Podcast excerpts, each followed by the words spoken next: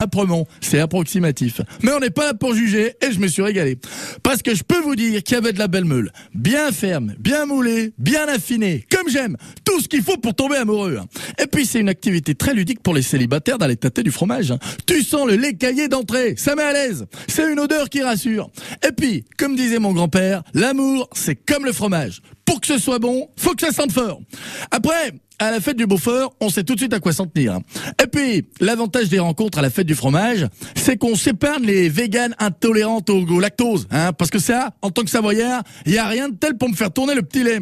Bon, il se trouve que moi, j'ai rencontré personne. Alors c'était vite vu, hein. Mais il faut dire que j'avais tellement mouillé ma meule qu'ils m'ont fait décuver dans la cave d'affinage. Alors, question rencontre, c'est vrai que c'était pas l'idéal.